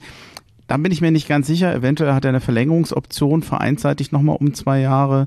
Zwei Bundesliga-Einsätze äh, hat er gehabt und gegen Wolfsburg gleich sein Tor gemacht. Ja. Kannst du dir nicht ausdenken. Ja, der hat gegen Bayern habe ich auch kurz gesehen. Der hat ja gegen Bayern gespielt auch. Mhm. Haben wir, haben wir ordentlich Stimmung gemacht in der Kurve. Ja, der, der klang schon vielversprechend. Also der ist noch sehr jung, aber okay, ich will jetzt nicht übertreiben, aber so gerade so mit seinem Background, also mit so von verkörpert er auch sehr gut diese Berliner Attitüde, finde ich. Und so falsche Neuen oder Mittelstürmer, das passt auch. Also finde ich gut. Ich habe noch einen Egor Greber, auch 16 Jahre alt, Innenverteidiger, spielt für die U17, gebürtiger Berliner, kam er von Hertha Zehlendorf, Linksfuß. Du siehst, ich habe richtig, Ich merke, ich merke das. aber ich habe ich hab echt gesucht, weil das Ah. ist nicht so einfach, das rauszukriegen, weil das, da kriegst du normalerweise nicht so viel mit. Ah. Und aus dem Exil erst recht nicht, hatte ich ja eben schon erwähnt. Ah. Ähm, bei Hertha lobt man sein abgeklärtes Zweikampfverhalten. Laufzeit des Profivertrags ist unbekannt. Also auch wieder Berliner Weg. Hm, Ich würde mal, ich habe nochmal die drei Leihspieler erwähnen, die jetzt zurückgekommen sind. Und ich würde gerne anfangen mit Martin Winkler. Der ist 20 Jahre alt, Ja. geboren in Frankfurt an der Oder. Der hat schon bei den Hertha-Profis mal zwei äh, Einsätze gehabt. Ähm, der war ausgeliehen an Waldhof Mannheim in die Mhm. dritte Liga und der war von allen Leihspielern, die Hertha hatte, vor allem von den Jungen, wirklich der, der sich da am besten präsentieren konnte. Mhm. 31 Spiele gemacht, neun Tore und drei Vorlagen. Und der kommt zurück und hat sich richtig gut präsentiert. Hauptposition Sturm oder als offensiver Rechtsaußen. Mhm. Also äh, bin ich sehr neugierig, wie das weitergeht. Der kommt mit richtig Selbstbewusstsein aus Mannheim zurück. Ja, der hat auch, der hat auch ganz gut gespielt letztes Jahr, ne? Gute Zahlen geliefert, also den sollte man eine Chance geben, denke ich. Also der, der sollte, aber ich glaube, wie gesagt, also ich denke gerade Dada und Zecke, wer kann das besser beurteilen als die beiden? Äh, ich denke mal, der, der sollte auf jeden Fall die Chance haben, die ganze Vorbereitung mitzumachen und da muss man sich entscheiden, ob der, ob man den nochmal verleiht in die dritte oder ob der, ob der nochmal eine, also ob der komplett äh, die, die Chance kriegt, mal. Also wenn sich das, also mit der Empfehlung aus, aus Mannheim, äh, würde es mich fast wundern, dass man nicht jetzt nochmal auf den baut. Ich meine auch, er soll bleiben. Mein Favorit wäre ja eigentlich gewesen von den Nachwuchsspielern, wenn du jetzt mal von Scherhand und einen Gunkam absiehst, Linus Gechter. Mhm. Der hatte 13 Einsätze bei den Hertha-Profis gemacht Ja. und ist ja Innenverteidiger. Und der hatte mir da eigentlich gut gefallen. Ich finde, der hatte das damals, der ist ja auch äh, ersatzweise ein paar Mal reingeschmissen worden. Gebürtiger Berliner übrigens, äh, Vertrag weiß. bis 2025. Und der hatte mir eigentlich gut gefallen. Ja. Also ich konnte auch nur verstehen, dass er ausgeliehen wurde. Er ging nach Braunschweig, um mehr Spielerfahrung zu sammeln. Und leider hat es bei dem gar nicht geklappt. Nee. Er hat fünf von 17, nee, 17 mögliche Spiele wären gewesen. 17 Spiele hätte Ja. er machen können in Braunschweig, fünf hat er gemacht. Ja. Tat sich dort richtig schwer, ist schade. wäre so mein Geheimtipp gewesen noch für die Innenverteidigung Definitiv. als Backup. Ja, na, ich denke auch, die, dieses Gespann Dardai und Gechter kann auf jeden Fall für die zweite Liga sehr, sehr gut sein. Ähm, aber man weiß ja auch nicht. Also ich glaube nicht, dass es mit Leistung zu tun hatte. Ich glaube, er war, hat vielleicht auch ein bisschen mit gelitten oder so, aber der hat ja auch relativ schnell positioniert, dass er zu Hertha zurückgeht. Äh, dementsprechend, äh, glaube ich, war der, war der vielleicht auch dem Kopf nicht ganz anwesend in der Zeit. Also vielleicht hat er, es war ja auch ein bisschen unnötig, ihn zu verleihen. Also man muss ja mal überlegen, hast du bessere Alternativen im Verhältnis zu dem, was du verleihst? Äh, da hat ja schon den einen oder anderen Fehlgriff vorher schon gemacht, fand ich persönlich. Ja, also es ist schon okay, dass der zurückkommt. Ich denke, der wird auch eine, der hat ja auch ein bisschen mehr Erfahrung als die ganz jungen jetzt, aber also als äh, Clemens und Co., der hat jetzt sein, sein Debüt auch in Wolfsburg gegeben. Ähm, aber ich denke, so Ge- Gechter als, und Dada so als Vorzeige-Innenverteidiger im Moment und dann die anderen äh, als greifbare, hungrige, das kann funktionieren. Ja, vielleicht sehen wir Dardai als Sechser. Ja, vielleicht, vielleicht. Kann- also, dann Auch gut möglich. kann sein, ja. Aber er ist ja schon ein guter, echt toller Ballverteiler da, so Ja. als jemand, der das Spiel einleitet. so ein Wäre bisschen wär wie, eine Option. wie, so ein bisschen wie der Quarterback im, im Football, ne? So. Wenn du so möchtest, ja. Ja. Luca Woltschläger wollte ich noch erwähnen, ist nach Essen gegangen. Auch bei dem hat es überhaupt nicht gut ge- geklappt. Äh, Vertrag bis 2025. Ich weiß nicht, ob man ihn verleiht oder was man machen will. 1,95 ist der Mann groß. Also klein ist er nicht. Ähm, da weiß ich nicht, wie es weitergeht. Aber ich habe mir noch ein, ach so, sorry, Also, wenn ich da schon, schon weitergehe. Ich weiter. Ich habe noch nichts mehr, was fest ist. Ich weiß nicht, ob ein Gunkam bleibt oder nicht. Ich hoffe es immer, aber ich weiß es nicht. Ja, davon gehe ich aus, dass der bleibt. Also Ja? da, davon muss man ausgehen, weil ich glaube, Hast du geheime Infos? also ich bin ehrlich, äh, wer, wer sich gegen Stuttgart so präsentiert, ne, mit, mit, mit äh, auf die Brust schlagen und so, der, der kann nicht gehen, ne? Also ich denke ich denk mir halt so, okay, das hast jetzt bei, das, das hat mich jetzt auch ein bisschen von den Socken gehauen, als, als Mittelstädt gegangen ist.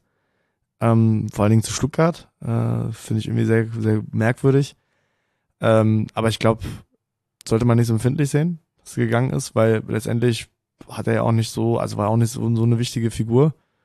Und ähm, dementsprechend gehe ich von aus, dass Platte bleibt. Weil ich glaube, ich kann mir nicht vorstellen, dass man Mittelstädt für die Summe gehen lässt, wenn Platte nicht bleibt. Äh, aber wir wissen es nicht. Bei, aber wir waren ja bei einem Gangkampf, dementsprechend gehe ich von aus, dass der bleibt. Also weil, weil ich frage mich halt, den würde ich, den kannst, kannst halt nicht zur Konkurrenz gehen lassen. Also weder zu äh, Köpenick noch nach äh, äh, Frankfurt oder wo auch immer, der sollte, äh, also wenn, ich denke, ich kann mir auch vorstellen, dass er schon so ein Typ ist, der sagt, entweder in Deutschland nur bei Hertha und sonst, also der, klar, der hat jetzt mal Fürth gehabt, aber das war ja immer eine Laie, sag ich mal so. Nee, das, das, also da wäre ich schon sehr enttäuscht, wenn er geht. Also enttäuscht wäre ich auf jeden Fall auch. Wir hatten ja letzte Folge schon die Diskussion mit dem Marco, der war sich nicht ganz so sicher, der war da skeptischer. Mhm. Aber ich sehe nach wie vor nicht den wirklichen Nachteil für ihn. Warum soll er nicht bleiben? Warum soll er nicht bei Hertha weiterspielen und Mhm. noch mehr Einsatzzeiten bekommen? Und die Torjäger kriegt er er hier. holen. Und äh, auch zweite Liga finde ich nicht schlimm. Ähm, wenn, ob er dann dauerhaft in der zweiten Liga spielen möchte und es sich irgendwann doch mal anders überlegt, weiß ich natürlich auch nicht. Aber Ja. ich, ich glaube nicht, dass es bei weitem nicht schlechter wäre. Also er sollte bleiben, meines Erachtens. Ich glaube, es gibt Punkte, die dafür sprechen. Ähm, jetzt mal von vom Herz mal abgesehen. Mhm. Ich finde manchmal arrogant. Also ich, ich meine, bei Mittelstädt muss man ja zum Beispiel die Frage stellen, ob er jetzt zum Beispiel zu Hamburg gegangen wäre, wenn sie aufgestiegen wären gegen Stuttgart oder so. Ich finde es halt manchmal ein bisschen komisch, wenn Leute, ja, Suat Serdar ziehe ich mir auch dazu, dass, Mhm. dass Leute auf jeden Fall, also gerade so Suat, der hat ja zweimal abgestiegen äh, mit zwei verschiedenen Vereinen, ähnlich wie Schwolo, aber in dem Fall, also frage ich mich halt, ob was sie für eine Selbsteinschätzung haben. Also wenn ich jetzt irgendwie zweimal verlieren würde, dann glaube ich schon, dass es eine wichtige Lebenserfahrung mit Mitte 20, vielleicht auch mal eine zweite Liga mitzunehmen. Weil irgendwie treten die ja so auf, als wenn sie sagen, ja, zweite Liga tue ich mir nicht an. So, aber die haben doch vielleicht einen Teil dazu beigetragen. Vielleicht hat denen ja Mentalität oder irgendwas gefehlt, dass sie überhaupt in diese Situation gekommen sind. Aber ich glaube, wenn du da einmal die Augen vor verschließt vor diesen unangenehmen Themen, willst du da jemals irgendwie eine Boden, also Haftigkeit äh, generieren? Deswegen glaube ich, gerade so ein Typ wie Ngankam und Co., die sollten halt bleiben, weil sie dann, weil sie die Chance haben, jung mit diesen Sachen konfrontiert zu werden. Hm. Sonst bist du ja immer in diesem Pegel, wo du mit irgendwelchen Spiel, mit irgendwelchen Trainern arbeitest, die immer so diese Feuerwehrmann-Attitüde haben, so, so, so ein bisschen wie Luhu Kai. Halt ich, sehe seh, seh ich sehr kritisch, wenn, wenn Spieler sich dann einfach, äh, wie soll ich sagen, sehr traurig sind über den Abstieg, was natürlich nachvollziehbar ist, aber dann irgendwie nicht die Mentalität haben, äh, zu bleiben. Wo, wobei es ja nicht nur das sein muss. Also ich, wenn ich jetzt mal bei Mittelstädt denke, der hat seinen Vertrag verlängert bei Hertha. Mhm. Aus welchen Gründen Vereinen und Spieler das nun glaubten, machen zu müssen. Er war ja kein Stammspieler bei Hertha. Jetzt, ich, wie alt ist er jetzt? Ich weiß es gar nicht. 25, 26 so? Ich glaube, der ist 97 geboren, der müsste 26 sein jetzt. Also, wenn er jetzt mit 26 Jahren sagt, ich bin bei Hertha nie Stammspieler geworden, jetzt sind wir abgestiegen, ich glaube, es ist jetzt einfach mal Zeit für eine Luftveränderung, Mhm. denn er ist ja sonst an, ansonsten dem Verein treu geblieben. Und ich könnte mir auch sagen, dass dann Leute sagen, pass auf, äh, wir legen dir keine Steine im Weg, wenn du dich verändern willst, weil irgendwie bei, bei Hertha hast du keinen neuen Impuls mehr bekommen Mhm. dann finde ich das durchaus ein Grund zu sagen, das ist vielleicht dann das Hauptkriterium gewesen, zu sagen, dann versuch es noch mal woanders neu. Mhm. Nicht, weil du jetzt irgendwie nicht auch mal zweite Liga spielen willst, sondern weil es vielleicht Zeit für einen Wechsel war. Also das, das will ich nicht ausschließen. Und auch Stimmt, bei, ja.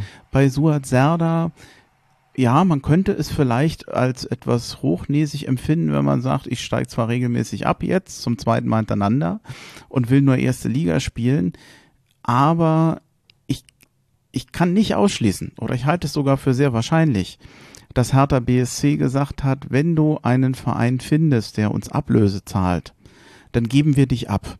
Und ich denke, das wird auch so sein. Hm. Denn Suat Serda ist jemand, für den du Ablöse bekommen kannst. Und wenn der Verein dir das anbietet und du dann sagst, okay, falls ich einen Erstligaverein finde Mhm. und der Verein sagt eigentlich auch, wir sind ganz froh darüber, falls wir nochmal Geld bekommen, weil wir brauchen Geld, Mhm. dann würde ich, weiß ich nicht, dann ist das mit der womöglichen Hochnäsigkeit eine Möglichkeit, wie man es interpretieren kann, aber vielleicht auch nicht die einzige. Nee. Das kann, das ist ein interessanter Punkt, den du ansprichst. Also ich, ist, man, das, man weiß ja nicht, was hinter den Mhm. Kulissen passiert. Also ich, ich war auch ein bisschen nervös, als ich das gelesen habe mit, mit Mitty. Also kann mir auch nicht vorstellen, dass es, dass er das, also ich, vielleicht hat man ja auch den Vertrag verlängert, um seine Verhandlungsposition zu verbessern, zum Beispiel, ne, um halt wenigstens ein bisschen was zu, gener- also als, anstatt ihn ablösefrei ziehen zu lassen. Da sind wahrscheinlich 800.000 besser als gar nichts. Klar, das kann durchaus sein. Äh, wir werden es wahrscheinlich nicht rausfinden, also, ähm, aber ich, ich würde mir halt nur wünschen, also da, da muss ich natürlich im Klaren sein, dass wenn er dann, wenn, wenn wir mal gegen Stuttgart spielt und der in einem anderen Trikot zu sehen ist, dass, dass es auf jeden Fall ein paar pfiffige Geräusche geben wird. Ähm, ich hoffe, dass er sich auf jeden Fall dessen bewusst ist. Also das, ähm, aber wer weiß. Also ich denk, denke, er hätte jetzt die Chance gehabt, auf jeden Fall äh, Stamm zu spielen. Aber wie ich schon gesagt habe, ich muss, man muss davon ausgehen, ähm, dass das Platte bleibt. Äh, vor allen Dingen jetzt, wenn Ulrich ja auch, der ist ja auch gegangen, glaube ich, oder so. Äh, Verstehe ich auch nicht. Äh, warum die Leute da, also irgendwie ist ja, wollen alle Linksverteidiger bei Gladbach werden. Scheußliche Stadt, sag ich Wir haben offen. offensichtlich keine eigene Jugend oder keinen ei- eigenen Nachwuchs. Also Ja, es wirkt schon manchmal lächerlich, weil es ja, Ja. wirklich immer, dann lass uns zu Hertha gehen, dann nehmen wir Mhm. da einen Spieler. Es ist, Ja, es äh, ist komisch, sehr komisch. naja.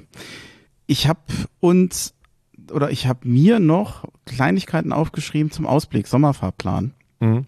Ich glaube, es macht jetzt nicht äh, Sinn oder es wird nicht sinnvoll sein, noch weiter zu spekulieren, was eventuell an personellen Änderungen noch kommt. Wir wissen es nicht. Mhm. Ich würde dann lieber darüber sprechen, wenn man Fakten hat, denn Mhm. es wird sich noch viel verändern, aber was es im Detail ist, wissen wir nicht. Ich habe mich jetzt mal auf das beschränkt, wo man mehr oder weniger sagen kann, das wissen wir. Mhm. Der Sommerfahrplan, der geht ja jetzt noch weiter oder das, was ich jetzt Sommerfahrplan nenne oder was Hertha ja auch als Sommerfahrplan äh, veröffentlicht. Erste Auslo die Auslosung, erste Runde DFB-Pokal steht's noch an. Je nachdem, wann ihr diese Folge hört, ist das vielleicht schon vorbei. Das ist morgen sogar schon. Heute ist Samstag, die Auslosung ist am Sonntag. Dann Trainingsauftakt ist schon am 26.06. Das ist nächste Woche schon. Also Gott geht das schnell. Und wir wissen ja noch gar nicht, welches Team wir da wirklich richtig haben. Mhm. Dann gibt's ein Testspiel am 2. Juli in Stahnsdorf. Am 7.7. ein Testspiel gegen BFC Dynamo im Friedrich-Ludwig-Jahn-Sportpla- äh, Sportpark. Dann Trainingslager in Zell am See in Österreich. Mhm. Äh, schöner Ort. Ja, ich wäre letztes Jahr gerne hingefahren, aber auf keinen Fall England. Ich will nicht links fahren mit dem Auto. Ich traue mich das nicht. Ich habe da Hab auch ein bisschen Bange vor. Schiss, dass ich irgendwo, ich habe mal irgendwo ein Bild gesehen, ein, ein doppelter Kreisverkehr. Da hast du in der Mitte einen Kreisverkehr und alle Ausfahrten münden in einen weiteren Kreisverkehr. Mhm. Äh, ich guck mal, ob ich dieses Bild finde und Mhm. dann kannst du mir mal erklären, wie man da reinfährt. Gucken wir gleich mal. Unfass und das in England. Also wäre für mich der Horror. Ich versuche mal das Bild zu finden. Ich hoffe, ich finde es. Mhm. Äh, ja, also Trainingslager in Österreich. Dann am 22.07. ist Saisoneröffnung, also Party. Mhm. Ab 10 Uhr, das ist dann, glaube ich, ja, in Berlin logischerweise. Ich weiß gar nicht genau wo. Wahrscheinlich bei Hertha am Trainingsgelände irgendwo. Das Ja. habe ich jetzt nicht nachgeguckt, aber wahrscheinlich ist es so. 28. Juli, erster Spieltag, zweite Bundesliga, 11.8. bis 14.8. erste Hauptrunde im DFB-Pokal. Mhm.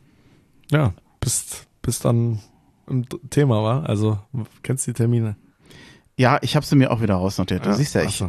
ich habe ich hab gestern und heute tatsächlich eine Weile geschrieben, bis ich das alles raus hatte. Mhm. Am schwierigsten waren die Jugendspieler. Ja, das kann ich mir vorstellen, ja. Die sind ja auch noch gar nicht so richtig teilweise registriert, ne? Also das ist ja, das ist ja, du musst ja noch ein bisschen rumgucken und äh, Ja, du kannst, hast auch nicht so viel Nachrichten zu denen, Mhm. also man muss ein bisschen gucken, aber es gab netterweise Quellen. Mhm. Du, wir haben's geschafft. ja.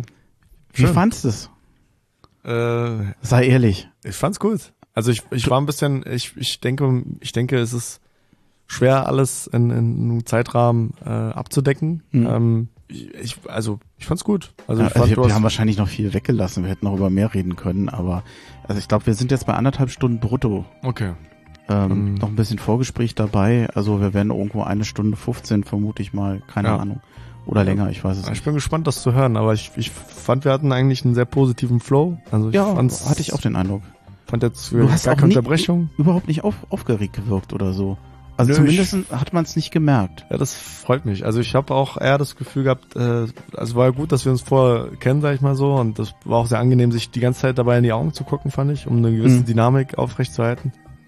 Nö, aber es war gut. Ich bedanke mich einfach. Danke. Danke Bei auch. dir. Ich hoffe, es hat dir Spaß gemacht und äh, danke, dass du hier hingekommen bist. Ja, das war sehr schön. Und äh, Haohe vor allem. Hau